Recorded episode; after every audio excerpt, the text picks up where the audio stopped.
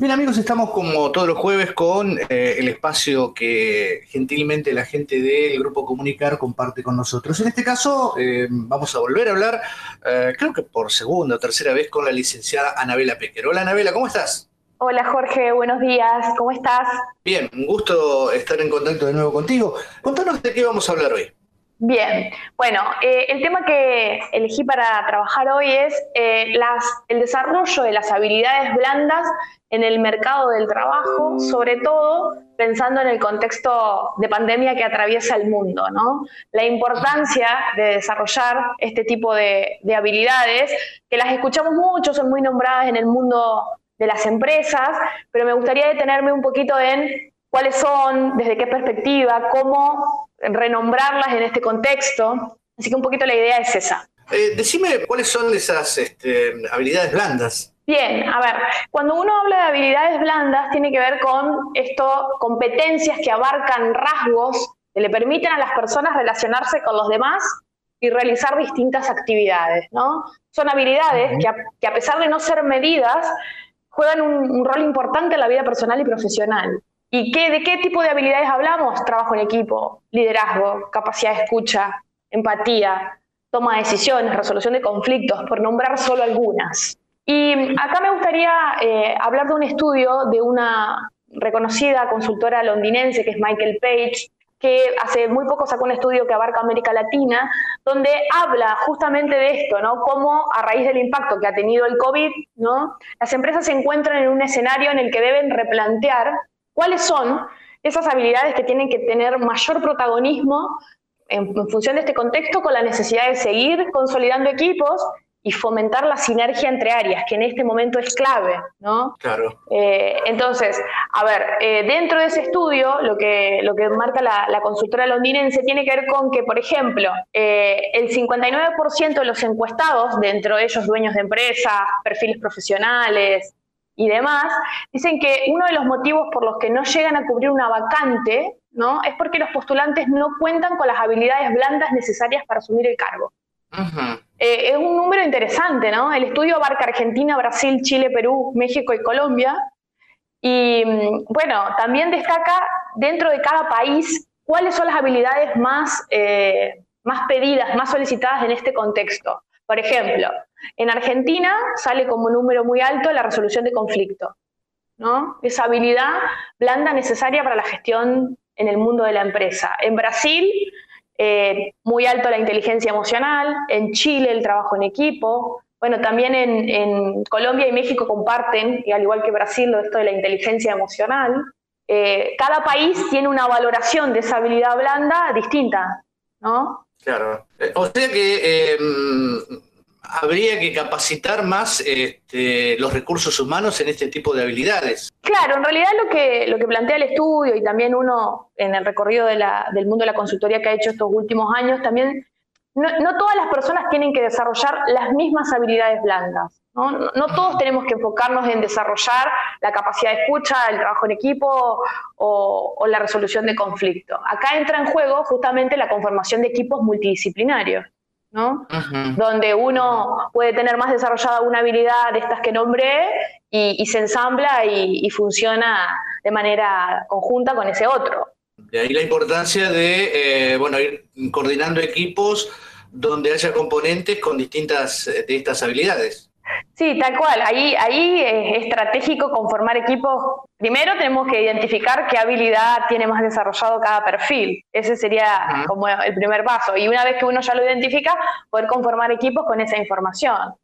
Y también a mí me pareció muy interesante este estudio, esto que la, todos los países, ahí están de acuerdo todos los países, que la inteligencia emocional es la más difícil de encontrar en las personas. Es una habilidad blanda a nivel América Latina difícil de, de, de, encontrar. Me pareció un dato interesante y un poco preocupante también, ¿no? Te pediría, Anabela, que eh, para los que este, son neófitos, entre los cuales me encuentro, eh, sí. expliques este, un poquito qué es eh, o qué se entiende por inteligencia emocional. Bien, la inteligencia emocional tiene mucho que ver con la empatía, ¿no? Mm. Tiene mucho que ver con poder eh, sentir un poco desde el lugar del otro, poder vincularse, tener habilidades sociales para generar empatía, para poder trabajar desde ese lugar del otro y no desde, desde el mío. Son esas personas que eh, tienen eh, naturalmente, ¿no? La mayoría, no, no, digo la mayoría, pero muchas personas tienen la inteligencia emocional natural, las que no la tienen deberían desarrollarla, según este estudio es una de las más pedidas y más difíciles de encontrar. Eh, y también me permite vincularme mejor con el otro, la inteligencia emocional. si yo logro poder desarrollar o tenerla naturalmente, me voy a poder vincular sin dudas mejor con el otro. Y eso es un montón, ¿no? Suele confundirse la empatía con la simpatía, que son dos cosas diferentes, porque por ahí este, te ponen, qué sé yo, estimo, las personas tratan de ser simpáticas, que es tratar de agradar al otro, y la empatía es una cosa muy diferente, como lo estás contando vos, es la posibilidad de ponerse eh, en el lugar del otro y tratar de, bueno, justamente el término es empatizar eh, con la, realidad, los sentimientos y los gustos de las otras personas. Tal cual. Eh, eso que dijiste es, una, es un error muy común, ¿no? Esto, yo puedo tener que, ser empático con alguien que no me cae simpático. Claro, claro, claro. Entonces, eh, sí, entender esa diferencia es clave, ¿eh? Sí, sí, sí, por supuesto, porque vas a trabajar con gente que te guste, con gente que te llevas bien, este, con gente que no te llevas tan bien, pero hay que trabajar con todos. Y, eso es precisamente lo que necesita de, ese, de esa capacidad de empatía. Tal cual, tal cual. Y por eso te digo que, bueno, unido a, dentro de, las habilidades blandas más valoradas, están, son tres, que es el trabajo en equipo, una de las más valoradas, sobre todo en este contexto donde trabajar en equipo es complejo, pero hay que buscar las formas y los modos que hoy la tecnología lo permite para poder seguir eh, haciendo sinergia de equipo. Y otra es la resolución de conflictos. Yo lo decía, en Argentina es una de las más solicitadas. Y la comunicación asertiva, que es una gran clave también. Yo diría que es la llave de la comunicación asertiva. Te decía que la asertividad es un concepto que está muy en boga ahora, que tiene un auge y una proyección o difusión conforme a la necesidad que se ha producido de esto, ¿no? Sí, tal cual. Y a ver, clarifiquemos qué es ser asertivo. Ser asertivo tiene que ver con poder decir lo que creo, lo que pienso y lo que siento en primera persona, sin herir al otro. Mm. Entonces, eh, trabajar desde la asertividad es un desafío importante, porque, bueno, hay que poder hacer este ejercicio, pero cuando uno lo logra, los resultados son muy buenos. Claro, porque normalmente nosotros cuando decimos, sí, sabemos dialogar, en realidad por ahí lo único que hacemos es escuchar al otro y mientras lo escuchamos estamos pensando cómo rebatir lo que el otro dice.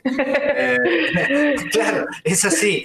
Yo he tenido la suerte por ahí de, consultar a, Leticia Costa, que es una profesional eh, psicóloga que ha trabajado mucho con, incluso en el CONICET, con una investigación acerca del diálogo, y es muy poco lo que se dialoga, es mucho más lo que se Em, charla, debate, discute, pero dialogar este, con, con empatía, que, vendría a ser el término correcto, es muy complicado y no se da tan a menudo. No, no, y, a mí vos sabés que cuando te escuchaba esto decir, pensaba que dialogar, conversar, yo me lo represento como una danza que se da entre el hablar y el escuchar.